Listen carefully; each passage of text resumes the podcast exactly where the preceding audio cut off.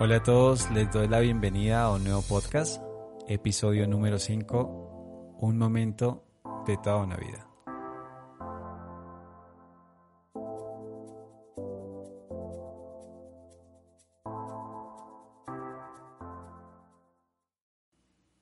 Una vez más agradezco a cada uno de ustedes que toman un tiempo de su día para escuchar este mensaje que espero esté hablando a sus vidas y dejando también esas pequeñas o grandes dudas que los lleven a acercarse más a Dios y a comprender un, más, un poco más su palabra. Yo quiero iniciar este podcast mm, con un cuestionamiento, con una pregunta. ¿Cuántos han tenido esos días eh, en que desean no haber nacido? Sí, yo sé que suena un poco fuerte, pero igual es una realidad. Son esos momentos en la vida que dices, ¿por qué a mí? Sé que lo has escuchado mucho y me atrevería a decir que la mayoría eh, nos hemos hecho este cuestionamiento, esta pregunta, pero no te sientas mal si lo has pensado, porque hasta un hombre de Dios como lo fue Job, lo hizo. Y lo podemos ver en Job 3, el capítulo 3. Eh, pues en realidad todo este capítulo nos deja ver, eh, no sé, esa parte más débil, eh, más franca, esa faceta humana en donde él demostró o mostró con sus palabras lo que estaba sintiendo en este momento de dificultad. Este hombre que diría unos capítulos atrás, en el capítulo 1, que estaría dispuesto a a estar bien con lo que el Señor da y con lo que el Señor quita. Él reconocía que todo provenía del Señor. Pero quiero que vayamos a este capítulo 1, versículo 21, en donde Job nos dice lo siguiente. Desnudo salí del vientre de mi madre y desnudo volveré allá. Jehová dio y Jehová quitó. Sea el nombre de Jehová bendito. Él era consciente de que todo proviene de Dios. Todo. Sí, todo. Lo bueno, a veces también eso malo que, que tú no quisieras vivir o pasar. Todo proviene del Señor. Y Job lo entendía. Job era consciente de que si venía un momento de dificultad, eh, esto también Dios lo permitía. Pero ¿acaso estaría mal la actitud de Job en este momento? Bueno, pues recordemos que Job lo tenía todo y también lo perdió todo. Perdió a sus hijos, propiedades y hasta su salud fue afectada. No es nada fácil eh, tener que pasar por estos momentos de dificultad, pero hoy te quiero decir que ese instante de tu vida difícil, que ese momento que tú dices, no, no quiero pasar por esto, Señor, no, quisiera pasar por esto, no, no, no deseo esto, ¿por qué me toca a mí? Eh, no, no quiero esto. Esos momentos de dificultad son solamente eso, momentos de toda una vida. Es un momento, tan solo un instante de toda una vida que te resta por vivir.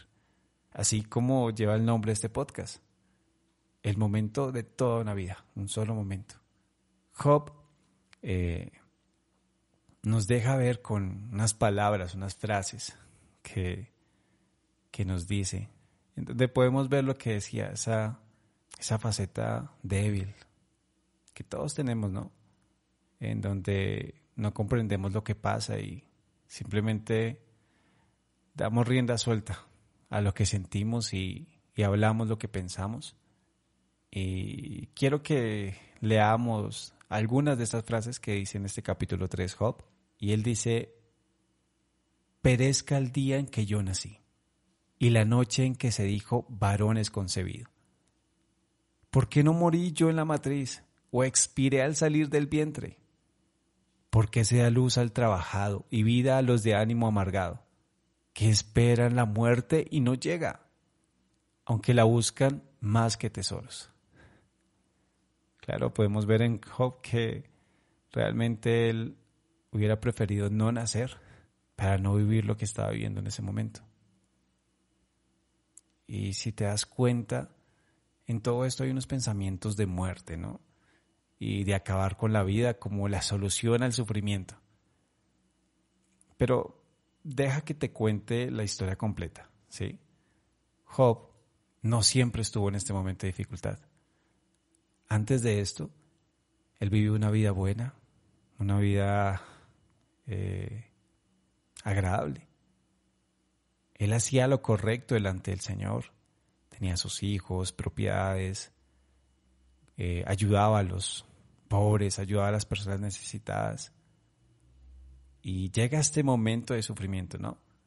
Y luego de unos cuantos malos consejos de sus amigos, como lo vimos en el episodio número uno, luego de esto, eh, Job tendría un encuentro con su creador. Pero no me malentiendas, no un encuentro de que él murió, no. Realmente fue ese encuentro cara a cara con el Señor. Este momento de poder hablar con Dios y, sí, de escuchar lo que, lo que Dios quería decirle a él. Luego de este momento tan especial, vendría la mejor temporada de su vida, en donde Dios volvería la felicidad a este hombre que necesitaba escuchar una voz de esperanza, una palabra de fe, Job volvería a tener todo y mucho más, mucho más en su vida luego de este momento difícil. Pero antes de recibir esta bendición del Señor, en este momento de encuentro con, con el Creador, Él diría unas palabras muy sinceras, así como, como era su estilo, hablar lo que pensaba y dar rienda suelta a lo que sentía, así muy honesto como es Job. Y él decía, o él dijo lo siguiente, respondió Job a Jehová. Esto lo podemos encontrar en el capítulo 42, eh, del versículo 1 al versículo 6.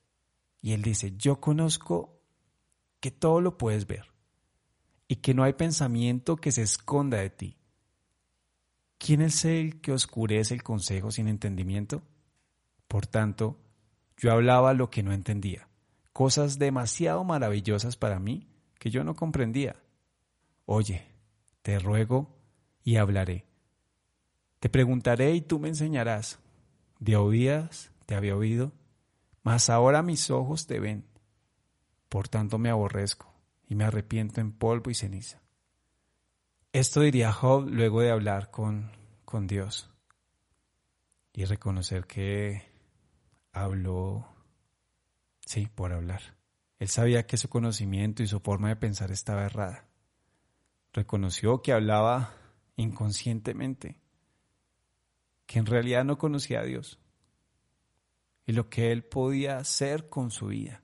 Él entendió que eso era tan solo un momento de toda una vida que tenía por delante. Que todo pasa, sí. Y Dios usa y transforma las circunstancias de nuestra vida para bien. Y esto lo podemos ver a continuación, ya cuando viene esta bendición que hablábamos que era mejor que la primera, después de este momento difícil de su vida. Lo podemos encontrar en los versículos del mismo capítulo 42, versículos 12 al 17. Y bendijo Jehová al poster estado de Job más que el primero, porque tuvo catorce mil ovejas, seis mil camellos, mil yuntas de bueyes y mil asnas. Y tuvo siete hijos y tres hijas. Llamó el nombre de la primera Gemina, Gemima, el de la segunda Cesia y el de la tercera Keren. Y no había mujeres tan hermosas como las hijas de Job en toda la tierra y les dio su padre herencia entre sus hermanos. Después de esto vivió Job 140 años. Este hombre que no quería vivir, este hombre que decía, ¿para qué vivir si estoy así? O no quiero pasar por este momento, mejor no hubiera nacido. Este hombre vivió después de esta prueba 140 años. Él vio a sus hijos y a los hijos de sus hijos hasta la cuarta generación.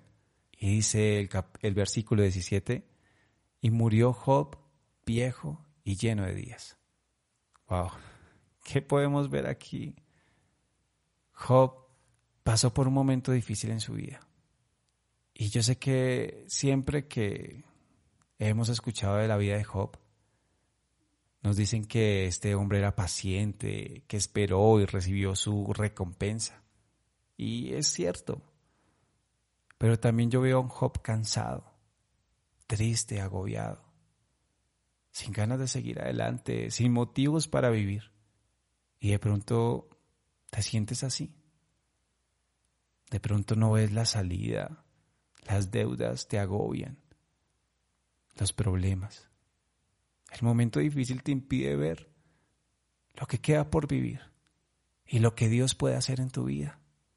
Mira, yo, yo te digo que Dios no te permite vivir pruebas que no puedas superar. Y el mismo Job lo entendió. Él entendía que hablaba sin entendimiento. Y él entendió que eso era solo un momento de su vida. Difícil, sí. De pronto no es fácil pero podía con eso. Y contaba con el Señor para poder superar esto. Y ya que estamos hablando de sincerarnos y de Job con su honestidad, hoy también quiero sincerarme contigo y hablar de estos momentos que no fueron fáciles en mi vida. Eh, yo sé que no se comparan los de Job, no se comparan incluso con los momentos que tú que me estás escuchando has vivido pero espero que, esto que, te puedo contar y que lo voy a hacer de manera sincera eh, pueda servir a tu vida, porque aún queda más por vivir. Eh, en un momento de mi vida, como, como a todos los hombres, eh, nos toca pasar por momentos donde tenemos que tomar decisiones circunstanciales, momentos en que nuestras decisiones van a marcar nuestra vida, como lo es el matrimonio, ¿sí? Como lo es también eh, saber qué carrera vamos a tomar, pero a los hombres en específico, pues eh, aquí en Colombia, hay una decisión que realmente es muy difícil de tomar y a veces no está en nuestras manos. Y es prestar servicio militar o ser parte del ejército de, una nación. Y pues en este caso, para los colombianos, es una decisión que muchas veces no está en nuestras manos. O es pagar un precio, un costo elevado financiero muy alto, o simplemente ir a dedicar un tiempo de tu vida al servicio de tu patria. Y pues si lo vemos por este lado, es, es muy bonito, es una, una labor muy noble, ¿no? Pero yo no pensaba esto, la verdad. Yo tenía 18 años y yo quería otras cosas para mi vida. Me encontraba estudiando en ese momento diseño gráfico. Servía en la iglesia donde asisto actualmente también y decía, no, esto no es para mí. Esto es para otros, a ellos sí les gusta, pero para mí el ejército no. Pienso que es perder el tiempo, estar en un lugar donde no quieres estar. Pero a veces no se trata de donde quieras estar o qué es lo que quieres hacer, sino lo que el Señor quiere hacer en tu vida. Y les, les reconozco que estando en el momento ya que me dijeron, tienes que prestar el servicio o tienes que pagar una libreta militar que tiene un costo que realmente no tenía el dinero, pues decidí quedarme eh, casi obligado. Pero cuando me dijeron que iba a ir a un lugar de Colombia que, que pues realmente era muy difícil, eh, muy peligroso, yo dije no, me voy a ir de este lugar, me tengo que escapar, no voy a prestar servicio, no voy a ir allá, no quiero hacerle daño a nadie, ni quiero que me hagan daño. Pero en ese momento, no sé, siento que fue el Espíritu Santo, una voz, algo dentro de mí me dijo, quédate, porque hay un propósito con esto.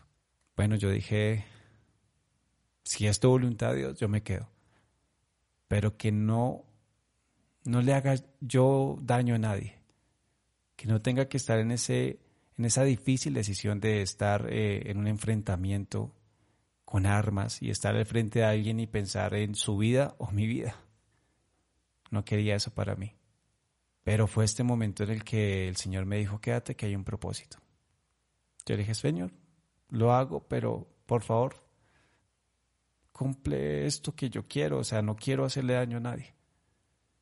Y el Señor es fiel, fue fiel, siempre es fiel y, me permitió quedarme sin necesidad de ir a un lugar, ningún enfrentamiento ni nada de eso. Pero mi oración no fue lo suficiente específica, porque igual tuve que vivir lo que es el ejército con su, con su forma de hacer las cosas. Eh, la vida militar no es nada fácil. Es una vida muy dura en donde tienen sus normas, tienen sus, sus formas de pensar y es muy dura para, para formar a esas personas como unos soldados con pensamientos realmente muy fuertes, eh, donde no muchos pueden soportar esta presión.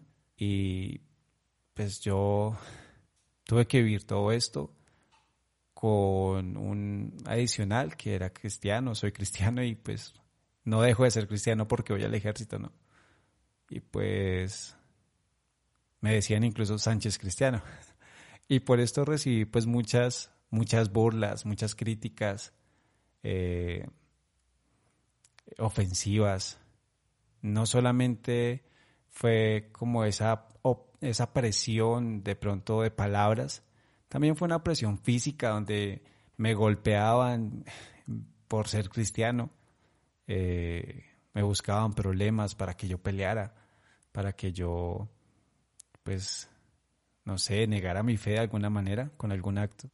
Pero tuve que pasar todo este tiempo y, y en ese tiempo de instrucción donde te enseñan a ser soldado, fue muy chistoso porque esas personas, eh, las que mm, me ofendían, me pedían consejos. Eh, ¿Qué puedo hacer acá? O ven, ora por mí. Eh, tanto así que el comandante que teníamos en ese momento me pedía todas las noches que orara por el, por el batallón o por el, el lugar de la, de la capacitación, de esa instrucción para ser soldados. Y yo todas las noches oraba por ellos, pidiendo por, o por todos, por nosotros, pidiendo en ese momento que, que Dios nos guiara, que, que nos diera fuerzas, que nos guardara de todo mal y que guardara a nuestras familias. Para resumirte, porque sé que este tema es muy extenso y me podría dedicar a esto mucho tiempo y podrían ser uno, dos o tres o cuatro episodios, pero realmente quiero resumir que pasó el tiempo y la presión por ser cristiano siguió, aumentó, eh, porque al soldado nuevo no le va nada bien. Aquí en Colombia hay algo que llaman eh, el dar tabla. Es, un, es una cuestión muy loca que tienen aquí en el ejército colombiano, en donde con una tabla literal, una tabla de una cama, te golpean porque eres nuevo, porque eres un soldado que llegó nuevo. Y esto pues lo tuve que vivir, eh, el tablazo, el, golpe con esa tabla y muchas más cosas, mojaban la cama para antes de uno dormir, eh, pues era todo el tiempo una presión psicológica muy fuerte también, pues acompañada de esa, de esa presión física, esa de esos golpes y ese maltrato, que en realidad pues muchos de los que estaban en este lugar tomaban decisiones como escaparse, sublevarse, sí, como eh, estar en contra de lo que querían los, los que nos, nos guiaban a ser soldados, pero otras personas tomaban esta terrible decisión de quitar su vida, de dañar su, atentar contra su vida, ¿no? Y veían el suicidio como esa opción para liberarse de toda esta opresión. Algo parecido a Job, ¿no? Y crecí, crecí, no, eh, y avancé en este mundo del, ser mm, militar con toda esta presión, pero le decía al Señor, ¿por qué me tienes aquí? ¿Por qué si podría estar predicando tu palabra allá afuera? ¿Por qué si podría estar en una tarima tocando canciones para ti? Pero el Señor me decía, aquí hay, aquí hay algo por hacer, tengo un propósito contigo. Para resumirte, eh, unas personas que son como los mandos o las personas, eh, los superiores a uno, que pues en los grados se les llaman como cabo, sargentos, que creo que a nivel mundial se conocen así también. Cabo, sargento y teniente y esos, esos mandos. Un cabo, dos sargentos. Dios usó mi vida para que ellos conocieran del Señor. Tal caso fue que un sargento frente a mí, con un arma en su mano, eh, quiso acabar con su vida por todos sus problemas. Pero en ese momento el Señor me dijo, háblale. Y yo, pero ¿qué le digo, Señor? Yo no sé qué decirle. Eh, se va, se va a pegarle un tiro. Pero en ese momento dije, Señor, úsame.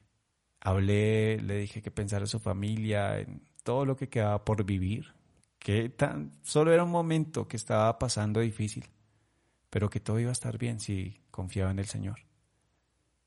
Este hombre desistió de la idea de acabar con su vida en ese momento enfrente a mí. Después de tanto pasar pues por estos presiones eh, de estas eh, de esta vida militar terminé ahí y entendí que todo tenía un propósito que será solo un momento que me enseñaría tantas cosas. Y algo similar pasé también por, por mis sentimientos. Mm, creí encontrar a la mujer de mi vida, a la que, la que iba a ser mi esposa. Mi ayuda idónea. Pero en realidad fue al contrario. Eh, estaba a punto de iniciar un proceso para casarme con ella, pero no, no fue así. Esta persona consiguió a otro hombre, esta mujer decidió pues salirse de este propósito de pronto de Dios y pues no la juzgo, ella tendría sus, sus razones y actualmente pues está con otra persona, no es mi esposa y yo creí que ya en, este, en esta área sentimental pues todo se había acabado para mí. No es fácil, la verdad mis 25 años pasé por esto y dije, no, realmente no creo que, que me case, porque no, no, no creo pues superar esto, no fue tan fácil superarlo, pero el Señor es bueno. Y fue eso un momento de todo lo que restaba por vivir. Conocí a, a mi esposa, actualmente mi esposa, que ya llevamos un año, más de un año de casados, y puedo ver la gloria de Dios. Puedo ver su amor y su, misericordia para conmigo.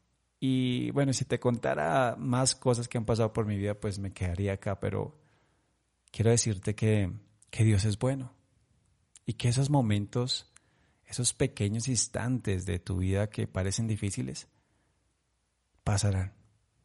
Y solamente será eso, un momento, de toda una vida que te queda por vivir.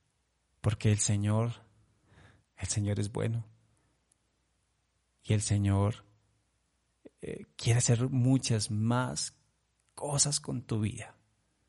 Y el Señor quiere que entiendas que todo tiene un propósito. Aférrate al sueño. Aférrate a la vida, aférrate al Señor. Así como lo han hecho otras personas, de pronto ya más conocidas, como lo es Nick, yo sé que muchos hemos escuchado estas conferencias de este hombre que no tiene extremidades, que nació sin extremidades, sin brazos, sin piernas, que tuvo que pasar por momentos difíciles en su niñez, pero actualmente es un predicador, conferencista internacional que lleva el mensaje de la palabra de Dios. También lo podemos ver en Alex Campos, este hombre de Dios que que tiene esas canciones, esas letras, esas canciones tan hermosas, adorando al Señor. Pero sabemos que tuvo que pasar por un momento difícil en su niñez. Él fue abusado sexualmente. Pero hoy en día es un artista, una persona que Dios usa, un ministro, un salmista. Como te decía, no, no sé, has pasado cosas más difíciles que la que yo ah, pudiera pasar. Pero toma el ejemplo de estas personas y el mejor ejemplo de nuestro Señor Jesús, nuestro Salvador. Y yo te quiero decir algo.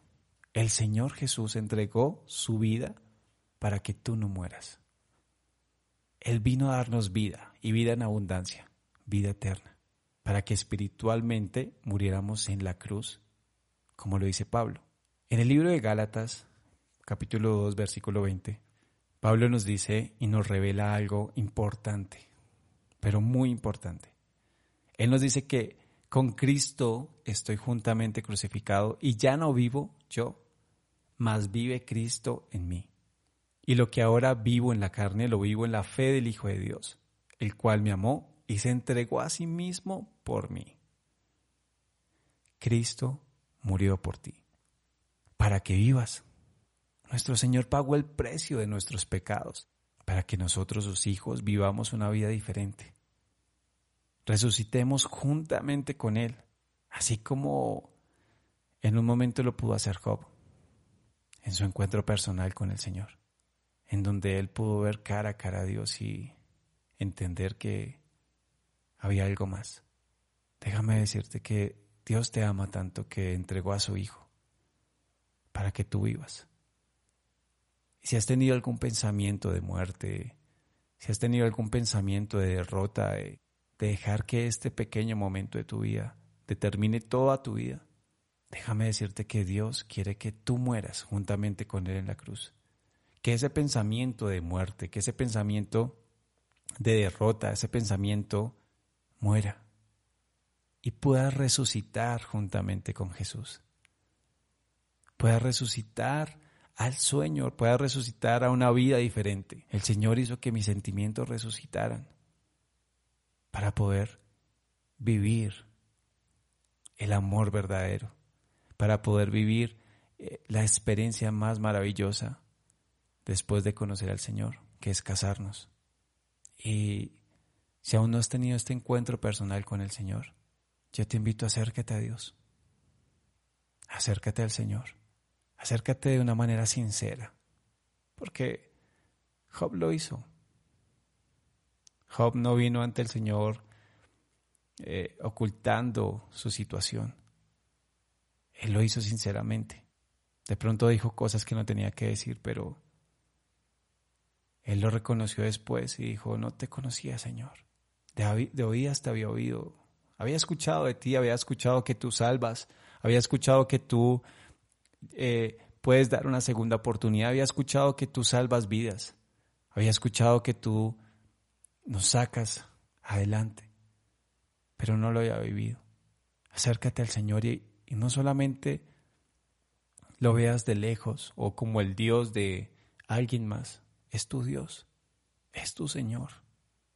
Y el Señor Jesús pagó el precio de sangre por ti, para que tú no mueras, para que tus sueños no mueran, para que cada área de tu vida resucite y puedas ver lo maravilloso que es pasar este momento de dificultad y empezar a vivir toda la vida de bendición que Dios tiene para ti. El Señor te ama, el Señor te amó. El Señor te amará y tiene lo mejor para ti. Tiene lo mejor para cada uno de nosotros, que nos acercamos confiadamente delante de nuestro Dios. Y Él nos dará las fuerzas suficientes para sobrepasar cualquier adversidad, pasar este momento difícil y empezar a vivir toda una vida de bendición. Recuerda que no es cuestión de palabras, se trata de vivir el propósito de Dios y ver que aún hay más. Hasta pronto.